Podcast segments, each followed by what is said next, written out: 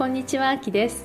今日もパリで学んだブレない自分の作り方の時間がやってまいりました。さゆみさんどうぞよろしくお願いいたします。よろしくお願いします。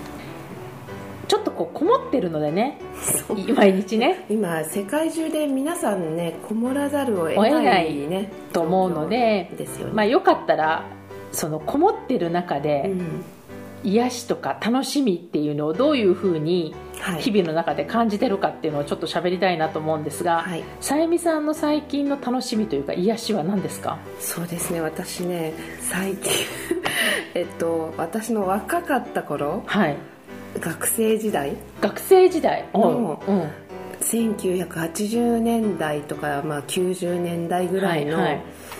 音楽とか映画とか、うんあの辺りのものをまた振り返ってそれにハマってますね。例えばなんか誰とかどれとかあるんですか？うん。そうですね。大学生時代とか、はい、大好きだった「デッド・オア・アライブ」と懐かしい。デッド・オア・アライブとか分かります？これは私は分かるけど多分分かんない人いっぱいいると思うけど。当時マハラジャとかああいうねディスコで。いわゆるクラブね系のね。今で言うとクラブクラブ、うん。当時ディスコ。当時ディスコ、うんで麻布十番とかにあったんですよ。あったあった。まあ原じゃね。ね。うん。で大学の寮に住んでたので、はい。近かったんです、うん。でよく大学のお友達と行ってたんだ。遊びに行ってた。え門限あったでしょ？だってあの門時限あったけど、早あ早くから結構空いてたんですよ。ああそうなん入れたんだ。夕方6時とか。で9時半が 笑っちゃうんですけど9時半が門限だったんで、うんうん。8時半ぐらいまでギリギリまでいて。遊んで、うん。でもお食事もできるからそこで食事もして夕ご飯も食べて。食べたりとかして、うん。でいっぱい踊って帰ってくるっていうのをね。よくあのやってたんだ。そうすごい楽しかったんうですけど、んうんうん。でお店の方とかとも仲良くなって、うん。でいつも入れてもらって、うん。プリンとかねあそこのプリンが美味しかったんですえよ結構じゃない？常連さんだったの？本当に大好きだマハラジャ、うん。へえそうだったんすだごい楽しくて、うん。本当に本当に遊びに行ってたって感じ。夕ご飯食ってたっていうそんな感じだった。近かったからね、うんうんうん。であのその時代にやっぱりいっぱいかかってたのが「デッド・オア・アライブの」うん。懐かしい、あのユーロビートですね。あのユーロビートっていう表現がマイケル・フォーチュナティとか。ねいっぱいあったもんね。でも確かに、すごく明るくなれるの。うん、あの、ね。テンション上がり系ですよね。う。ん。だからああってこんなね真っ暗な朝真っ暗い本当にヨーロッパのフランスの朝。でもパリまだ8時台暗いですからね。ね。うんうんで子供を学校に連れて行かなきゃいけないお弁当も作んなきゃいけない。もうもうぐったり気持ちがこうちょっと沈みそうな。ちょっと沈うんうん。む感じなんですよ、はいはいはい。それをなんとかして、うん。こう上げ上げにしていかないと一日中もうねだらだらと過ごしそうな感じになるので朝からユーロビート。ユーロビート。このユーロビートはね多分この私たちぐらいの年代の人たちはすぐ分かると思うんですけど、分かんない方はちょっと調べていただきたいですはいね、もうユーロビートデッド・オア・アライブとか。い、やでもデッド・オア・アライブはもうやっぱ大御所の大御所というかもうあのね本当あの王道でしたよね。マハラジャに行ったら絶対かかってる。で日本にも何度もねコンサートとかでも来てたし、いい曲いっぱいありましたよね。今でも全然古くないですよ、うん。そうなのよそうなのよ確かに、すごいふ今でも全く古さを感じせないし私、あの子供を送る時に子供に iPod うん。のあのイヤホンを片耳？片一方息子にも聞かせてあそれぐらい彼もテンション上げていくんだ。テンションが上がるんでどうどう思うこれとかって、うん。楽しいとかって。ほぼ親の強制なのかもしれないけど。でもやっぱり 80s のうん。あの頃の曲を子供にもちょっと伝えたいなっていう思いがなるほどあってね聞かせて朝学校に 送ってますよでそのままそのノリで帰ってきても、お家でガンガンかけてあの掃除したり。かけてるんだ。かけてかけないとなんかね家の中が どんよりしちゃう感じ。そんな感じがするんですよ。ですごくゆったりした音楽にしちゃうと寝ちゃう。あ結あなるほ構午前どね。中睡眠が足りないみたいでうん寝ちゃうこともあるなるほどね。そっかそっか。それもあってガンガンにかけちゃう。はい。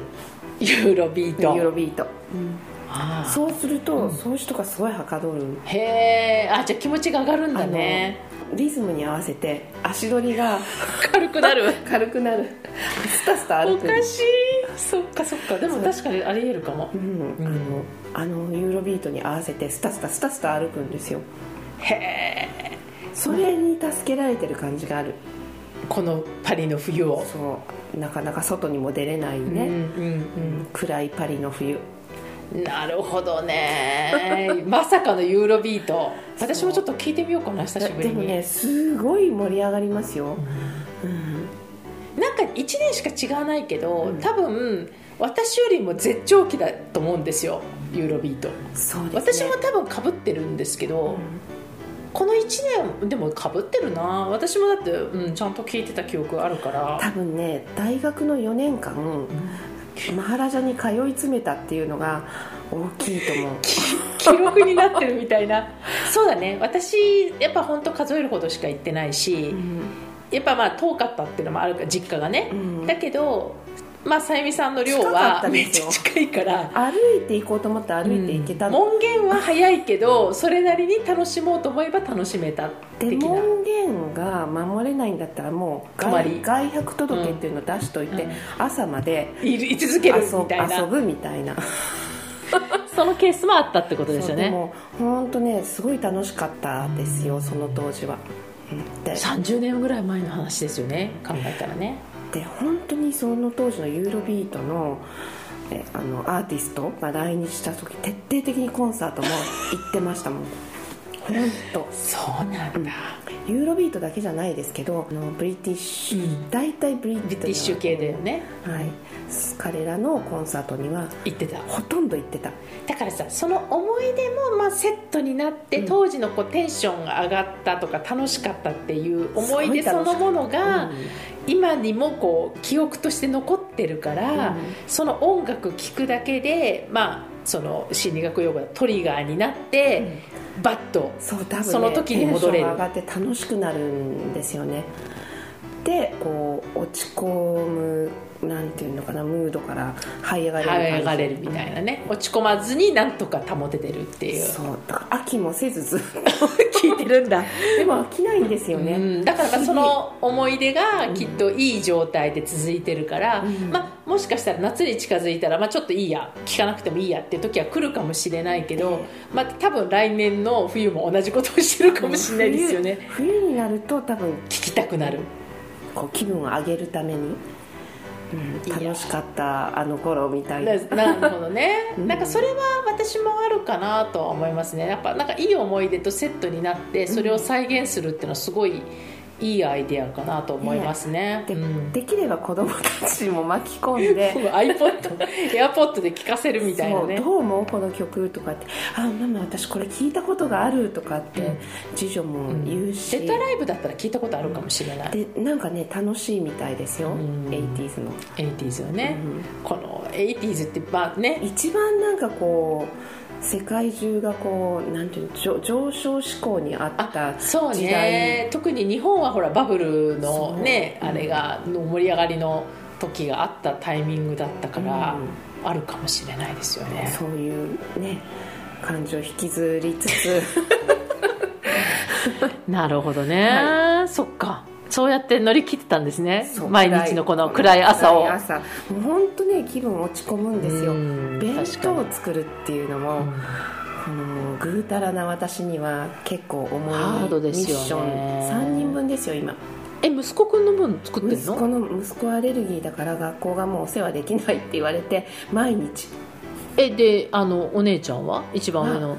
えっと、週3で2日はあのお友達のママが作ってくれてるんでえ次女じゃなくてあ。一番上のお姉ちゃんよ？い一番上はカンティーンで。あじゃあ2人分あ二人であ3人分っていうのはそのお友達と分を作ってるってことね。達の分も。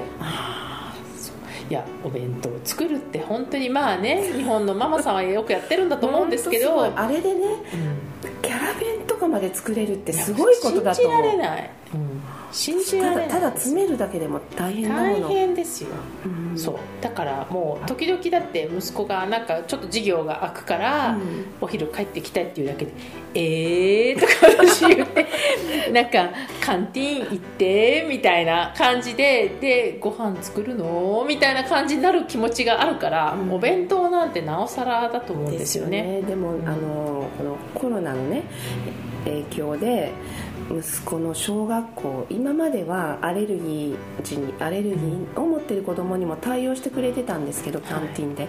もうできないって言われて、うん。あのアレルギーがある子はみんなお弁当になっちゃったんですよ。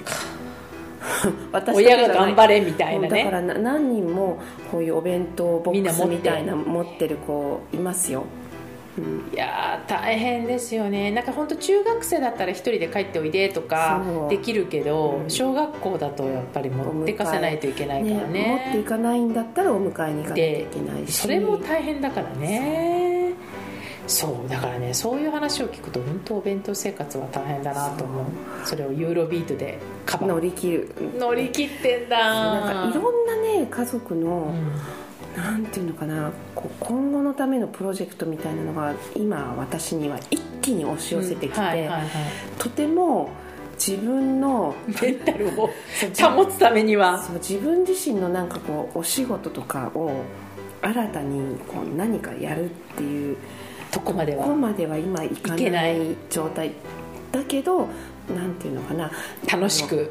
日々の生活をちゃんと無事に乗り切る、楽しく乗り切るっていうことを前提にじゃあどうやったらいいかっていうのでユーロビート。ユーロビートに行き着いたんだ。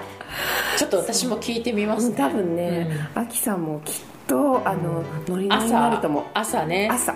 朝確かに起きがけに聞くと目が覚めるしっていうのはあるかもしれないですね。私ねあんまりね動いてくるの。そうそう。私ねあんまりロックとか別にヘビメタでテンション上がったりしないんであのまたさゆみさんと違うかもしれないけどユーロビートはやっぱちょっと違う気がするんですよ、もうちょっとね洗練されてるかも。されてるのかな？うん。そう。だからヘビメタとかでは全然反応しないし目は覚めないのででもユーロビートだったらなんかこう同じリズムでも違うかも。もうちょっとダンスミュージックみたいなうん、感感じじでそうですよね、ん。そうそうそう。なんかそういう意味ではちょっとじゃあ聞いてみようかな、聞いてみて、なんかちょっとプレイリストをなんかよかったら送ってください。ぜひぜひ送ります、うん。あのなんていうのかな。あのリミックスバージョンとかああるんでしょ？いろいいろいろ。いっぱいあってね楽しいんですよ、ううんんわかるわかる。私な70年代の音楽でも結構乗れるタイプだから、70年も楽しいですよね。楽しいんですよね。私ねロンドン時代、結構70年代系のクラブに行ってたんですよ。そうなんだ。そう。なんか別にあの時だからいロンドン行った時って90年代の終わりだから、うんうんうん。別に80年代でもいいんだけどやっぱなんか70年代だとみんなノリノリになって、うん。結構。あの年齢層が広いですよねそうそう。70ていうかもう年年年上がめっちゃ多いんですけど。年上からこう広い年代で楽しめるアースウィンドはウィンドアンダーファイヤーとかね。結構楽しかった思い出があるから。そう。だから70年代聞くと結構テンション上がるイメージがあるから多ちょっと。分ね、うん。皆さんこう自分の音楽のね上がる。る音楽そう。ちょっと聞いてみるのもいいと常にこうちょっとああ疲れたとか落ち込みそうなんていう時にちょっと聞くと。そう。音楽って大きいかな、大きいと思う、うんやっぱり耳から入ってくる、目がから入ってくる、うん。なんかいろんな要素がビデオを見るのとかねあるし。あるし。あとなんかこうお部屋の気が変わるような感じもうんうんしません、ね。うん。ちょっとこの癒し系はもっと語れそうな気がするのでまた次回いろいろ話しましょう。はい。はい、ありがとうございます。それでは本編スタートです。はい。本編です。今回もビリオネア先生術戦略アドバイザーの加瀬谷一華さんのインタビュー2回目です。前回お金のお話をしていただきましたけれども今回は、まあ、彼女自身が会社員を辞めてフリーランスになるまでのお話であるとか、まあ、実際にね未来をこう変えていくという新しい道に行くと決めて23キロ痩せたりとかノート術と出会ってそのアプローチがどんどんどんどん加速していくっていうお話をしていただいていますのでぜひ楽しみに聞いてください。なるほどね。いやもう大親友になるためにはまずこっちがねせっかく向こうが好きでいてくれるのにこっちもその気持ちでいないとっていうことですもんね。そうそうそう。喋れないし、歩けないから、ついね、私たちうっかりね、声を聞き忘れちゃうんですよ。うん耳が痛いというか、ね、大事にしなくちゃと思いますね。そうです、そうです。か。うんまあでもそれは第一歩だなと思いましたね聞いてて本当になんかお金に愛される愛されないとかうまくいかないとか、まあ、これ多分人間関係も多分一緒だと思うたまたまお金に対しての信頼関係がうまく築けてないっていうだけだったのかなっていう感じが聞いててしました。そうです、そうです。本当に。皆さん、今日から親友ですよ。そうだね今日から親友になりましょう。ねお財布の中をねそういう意味ではちゃんと丁寧に見てあげないとレシートとかたくさん入れ込んでる場合じゃないですよね。そうそう時々喋りかけてありがとうぐらい言ってあげてください。ああ、でも大事かもしれないですね。そっか。お金に関するヒントを得られた気がしました。あきさんあのね、お金使うときなんて言って使ってます、あの一応ね、うんまあちょっとねロックダウンが入ったことによってうんお札を使わなくなっちゃったんですね結構。はいはいカード、まあフランスもともとカード社会なんですけど、はい、一応忘れない時はありがとうって。あー素晴らしい。でも忘れちゃう。うん毎回じゃない。いや、でも私はね、人幸せにして帰っておいでよっていう声かけておお、なるほど。自分のところにもねまた戻っておいでっていうます。いつでもオープンな状態も作り見送ってあげるってことですよね。そうね、友達連れて帰ってきてもいいよと。連れて帰ってきていいと。そうそうそうそう。なるほど。でもそれは、うん、ちょっと声掛けもまた変えてみます。私も。ぜひぜひ。ぜひぜひありがとうございます。でね、いちかさんは、まあ、先生術はずっと続けてらっしゃると思うんですが、はい。その会社員をお辞めになったんですよね。そうなんです。去年ね、退職したんで、ちょうど1月でからちょうど1年なんですけど、ね。なるほどね。え、はいそれは何かきっかけがあったんですか？うん、なんかね、私の中で、どういうのかな。なんかね、もっと、えっと、人の役に立てることがないかなって自分の力を使ってね。なんかこう、今までのノウハウやスキルを持って、もっとたくさんの人の役に立てないかなって、本当正直思ったんですね。で、それでいろいろ考えて、うん退職するということになったっていうことですね。はいな。るほどね。え、それは結構長い間考えてらっしゃったの？それとも結構パッと決めてパッと動いちゃったみたいな感じなんですか？2, 年悩みました、私。あ、やっぱり2年はかかったんだ。そこはいに至るまで。うんやっぱりあの女性で年収1500万円もらってるって大きかったし、うんうん子供がやっぱり大学生だったんで、やっぱお金かかるしっていろんな悩みがあって、でうん。またもう全部丸腰でゼロからやるってなって本当に大丈夫かっていう思いがあって、はい、2年悩みましたね。で最終的にそのこう、はい。背中を押したのはどこだったんですか？どのポイントだったの？えーっとね、なんだろう、うーん、それはね、うーん、もうやめないとダメだなと思ってたんですよ。もうなんかね、徐々に2年かけて、だんだんだんだんこう、ぎゅーっとこう、雑巾絞るみたいにだんだん絞られてきて、うんもうやっぱりやめないといけないなってずっと思ってたんですけど、は。ないるほどね。でうんそれがだんだん現実的にこう絞られ加減が強くなっていったみたいな。そうですね。でも、あの、本当に辞めようと思ったとあの月に、会社にね、電話するんですよ。辞めますって。電話したらね、その1時間後にね、うん企業鑑定がはい。入ったんですよ。で、えっと100万、えっと30万で面談して、100万の仕事っていう鑑定が入ったんです。うんで、それで私、あ、もうこれの、こっちの道に行けやって、すごい分かった、なんとなく。なるほどね。だって1時間後ですよ。うん。ね、それも降って湧いたような話で出てきて、でまあ、そのその月初月が270万だったんですよ、私売り上げが。うんでもその時に、あ、もう行かなきゃダメだって、こっちの道やって、これ、かお金が示してると思ったんですよ。なるほどね。教えてくれたんだ、お金が 喋るから。喋ってね、聞いたからね、その花声をね、ちゃんと。うんでそこで決めてでじゃあ1年で具体的にはそのやっぱ基本的にはそのビリオネア先生術をやりながらはい。そのさっきちらっとおっしゃったノート術の話とかなんか新しいこともされてったってことなんですか？そうなんですよ。あのね、ノート術は私ね、あの、すごい自分がこの脳の仕組みを使う、脳の仕組みと心理学使ってるんですけど、このノート術で本当に人生変わったんですよ。でも、アキさんは多分一回見たことあると思うんですよ。私のそのオレンジの人って言われているひどかった時の写真があって、全く別人の私になってると思うんですよ。ああれれちなみにいつ頃の話あですか？れね、いつぐらいやろ？いや、もう17年ぐらい前じゃないですかね。へえ普通に先生術もやっていらっしゃってお仕事もされていた時期ってことですよね。はい、でうん自分に自信がなかったんですよ、すっごい私。ですごい自分に自信がなくって、それ自信ないっていうことをあの女性経営者の方に言うとですね、その時一緒にグアムに行ってたんですけど、恋人岬から吊るすぞって怒られたんですよ。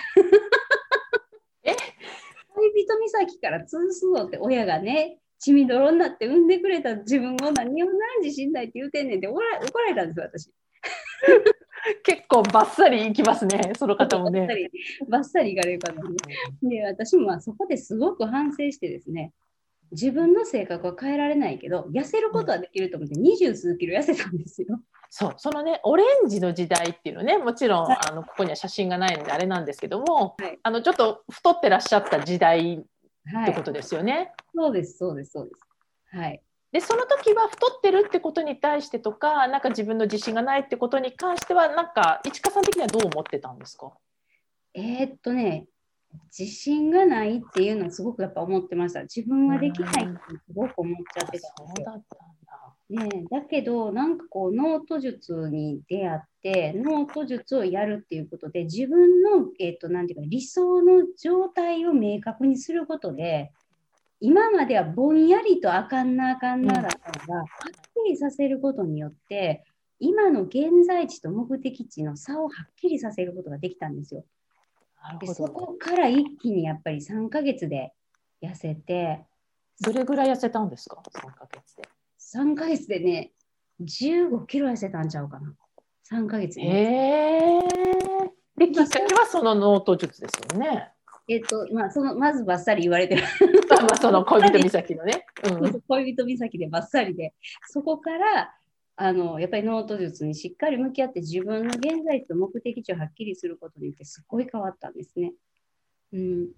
でね、私ね、産んだ親が私に、あんたよかったなって言われて、で どういう意味ですかよかったなっていうのは？いやいや、ほんまに綺麗になったなっていう意味で。あその痩せた後もう、ほんまよかったねって、産んだ親が言ってたから、ほんまよかったなっていうぐらい痩せたんですよ、私。えやっぱりご自身もだってただただノートに書いただけじゃなくてやっぱ実際にアクションを起こしてたってことですよねその痩せるために。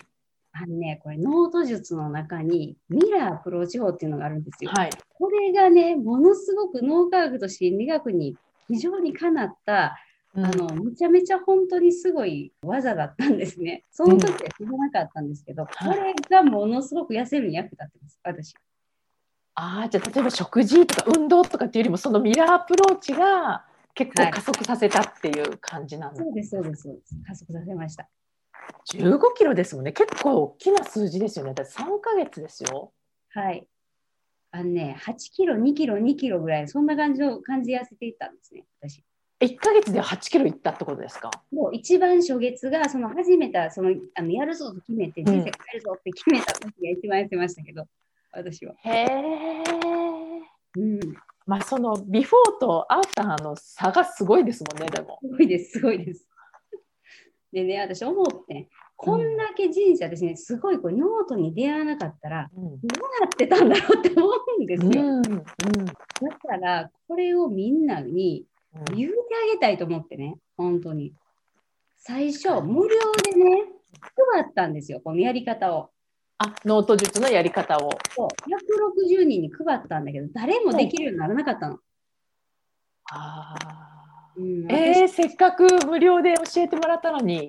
そう、160人に教えたけど、ダメで、あうんこれはちゃんと伝えてくれる人がお金を稼いで、お金をもうあのもらっていただいてうん、きっちり教えないと、これは広まらないんだって分かったんですよ。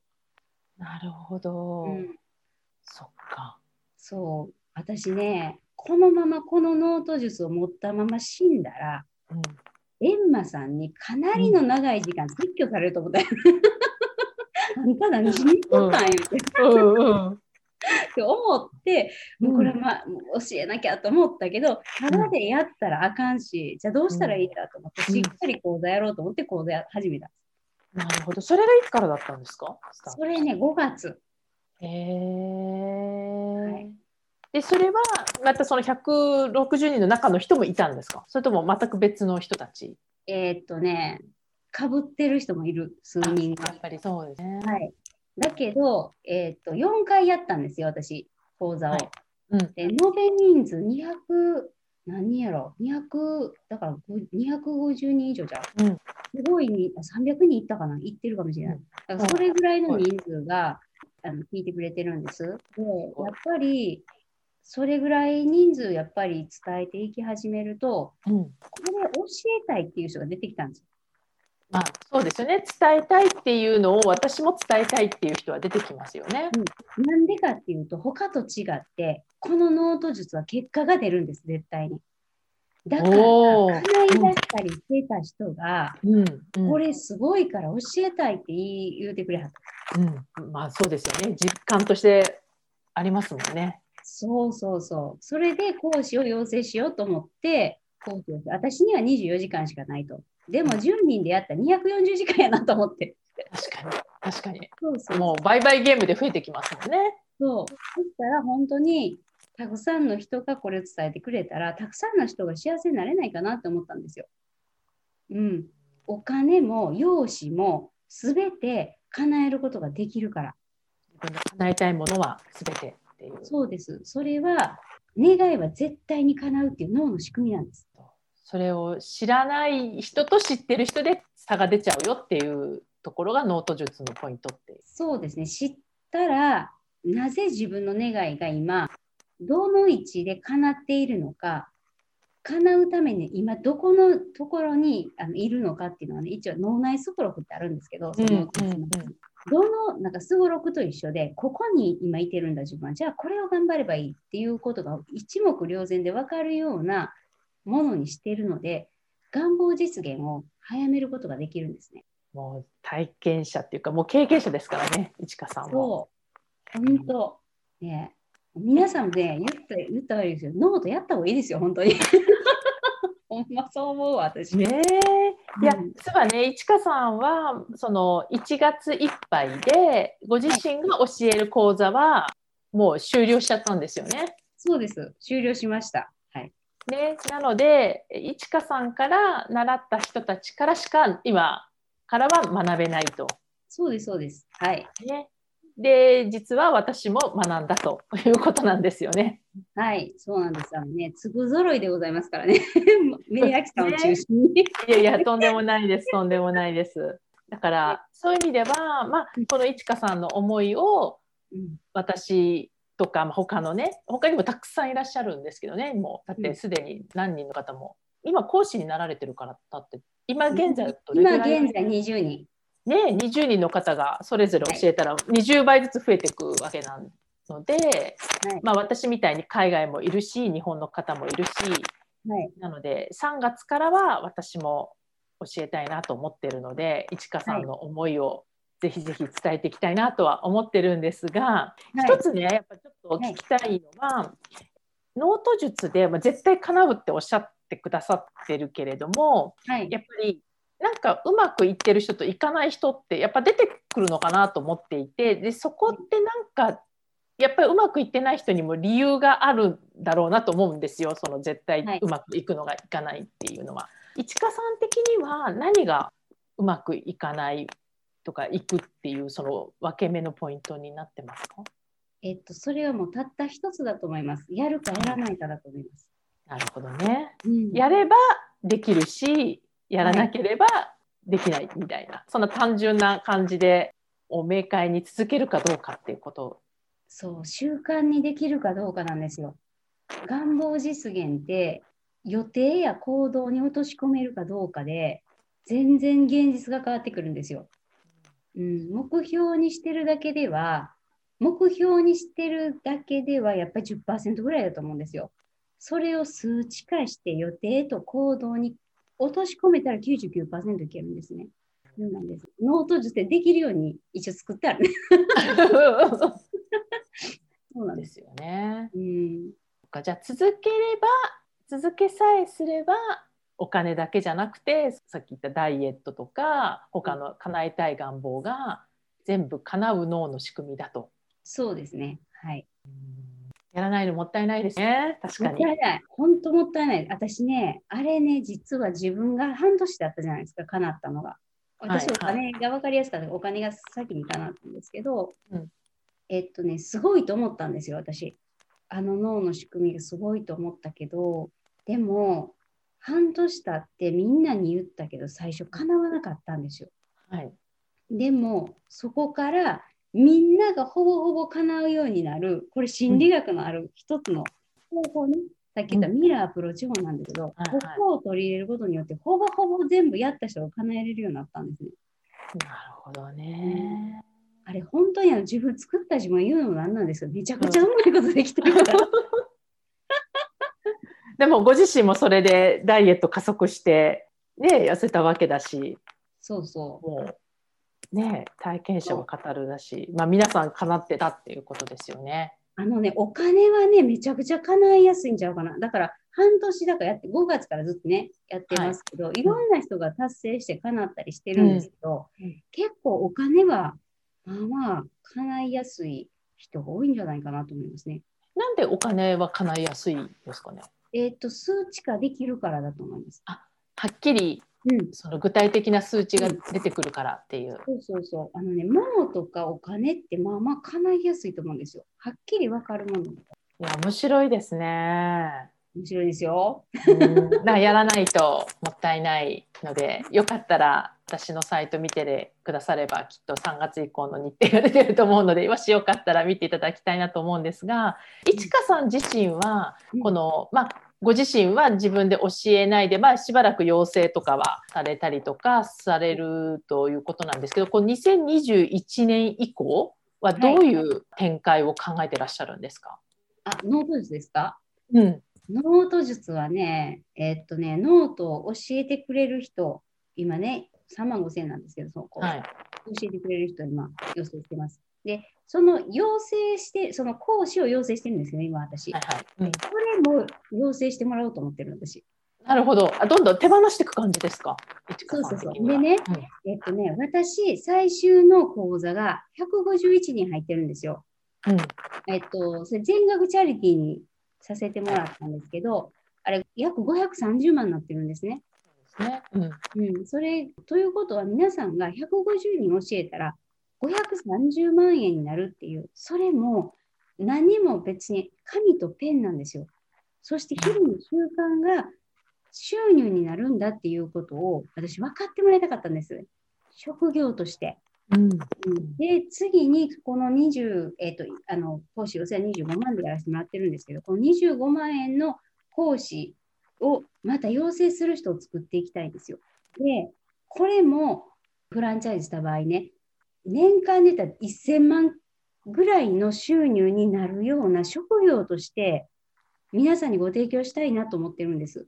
なるほど。もう、うん、あのね、今、世の中は経済が非常に難しくなっているところも多いと思うんですよ。はい。ですから、皆さんが相手の方の、なんていうのかな、うん、幸せや豊かさや喜びのために、まあ、言うたらノート術という、ぎえー、とメソッドをご提供することで、自分の願いも相手の豊かさも叶えていって、よりまた豊かさを循環させていくようなウィン、なんかウィンウィンというか、うん全員がすごくうまくいくような形で、経済も回って、その本当にこうもう大きな世界的なあの豊かさに循環していけたらいけたらいいなと思ってるんですね。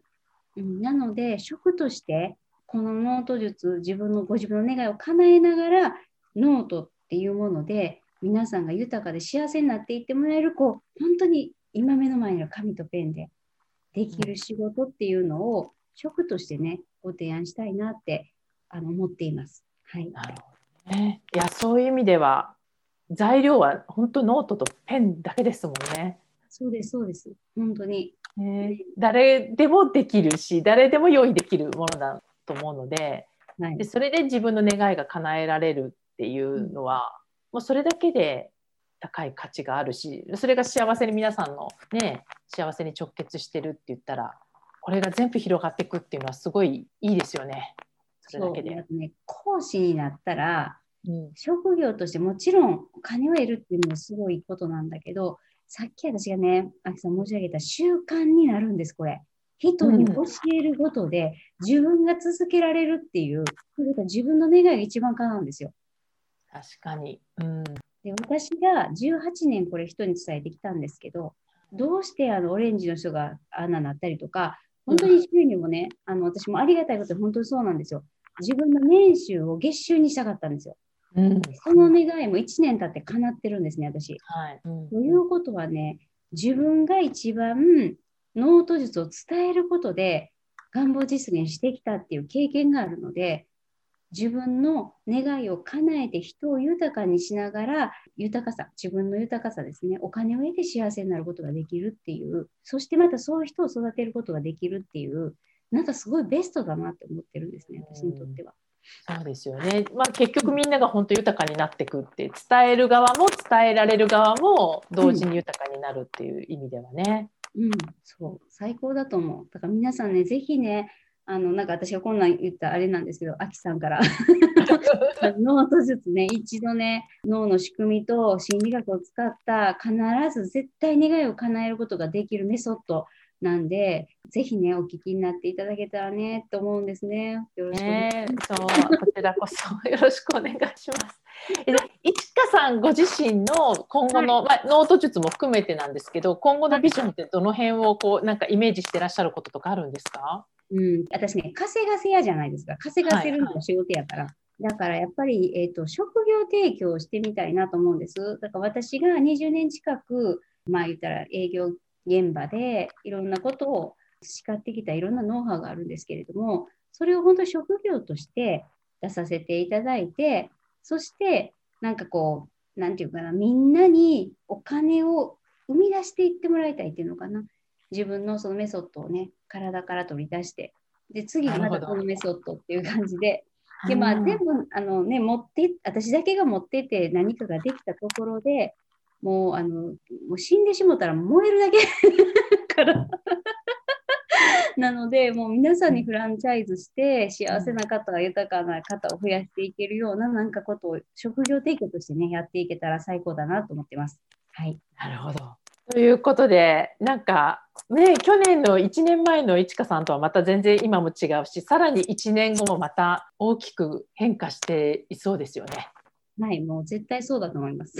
もうノートに書いてらっしゃいますか？それは。はい、もう、あのね、1年前に今の自分って想像できなかったから、こんなたくさんの、だって、アキさんにもそうですよね、お目にかかることできてなかったし、こんな本当にね、たくさんの、本当に何だろう、身内並みのというか人間関係が作れる方々とご縁できる、本当に全部人間関係だし、なくなって、一からだったのに、本当に幸せだなって思ってるんですよ。うんうんだから1年で人って全然変わる？だから1ヶ月でも変わると思うんですよ。うん、わかります。うん1ヶ月でも十分変わりますよね。うんそうです。で特にあのノート術は1ヶ月完結のメソッドだから、そこをね、1ヶ月で本当に人生をね、劇的に変えれるような、あの、なんかこう、希望を持ってね、ノート術なんかは取り込んでいただきたいななんて思っちゃうんですけど、うんはい、私もその同感ですのでだから実際受けたしね受けたし、はい。自分のためにも役に立ってるし、うん。まあ、私も自分のやってる仕事にもすごい近い部分もあるから、うん。あこれはやっぱり伝えていきたいなって思ったからやりたいと思ったわけだしそういう意味では、まあ、いちかさんの思いをねなんか私も伝える側としてね貢献できたらいいなと思ってます。ありがとうございます。もう本当に、あのね、自分の人生自分で作るっていうことをすごいあのね、あの自立するっていうことをすごいアキさんがおっしゃるから、本当にノート術とぴったりなんですね。自力で本当に自分の人生じあのデザインするっていうことがテーマなので、本当にアキさんのような方にね、持っていっていただいて、本当最高だなと思ってます。どうぞこれからもよろしくお願いしますね。こちらこそよろしくお願いします。はい。もう今日はね、お金の話からね、いろんな、うん、なんか、いちかさん自身の変化もそうだし、まあ、うん、たくさんお話が聞けたので、かなり参考になったんではないかなと思います。今日は本当にどうもありがとうございました。はい、ありがとうございました。はい、今、いちかさんのインタビューでお話ししたように、ノート術の講師を私もさせていただいています。3月の7日、17日、27日の3日間でノート術についてお伝えしていきたいと思います。もしかしたらすでにいっぱいになってるかもしれませんけれども、まあ、パリプロジェクトのホームページパリプロジェクトで検索していただければそちらの方の情報が出ていますのでもし興味があればぜひぜひ参加していただいてノートとペンで自分の人生が変わるんだという体感をぜひ一緒にできたらなと思っています。ありがとうございました。この番組は毎週金曜日をめどにお届けしています確実にお届けするための方法として iTunes や Podcast のアプリの購読ボタンを押せば自動的に配信されますのでぜひ購読するのボタンを押してくださいまた皆様からの質問や感想をお待ちしていますオフィシャルサイトはパリプロジェクトで検索していただきお問い合わせから質問や感想をぜひ送ってください。オフィシャルサイトから LINE アットやメールレターで有益な情報をお届けしているので、こちらもぜひ登録してくださいね。また、次回もパリで学んだブレない自分の作り方をお楽しみに。秋でした。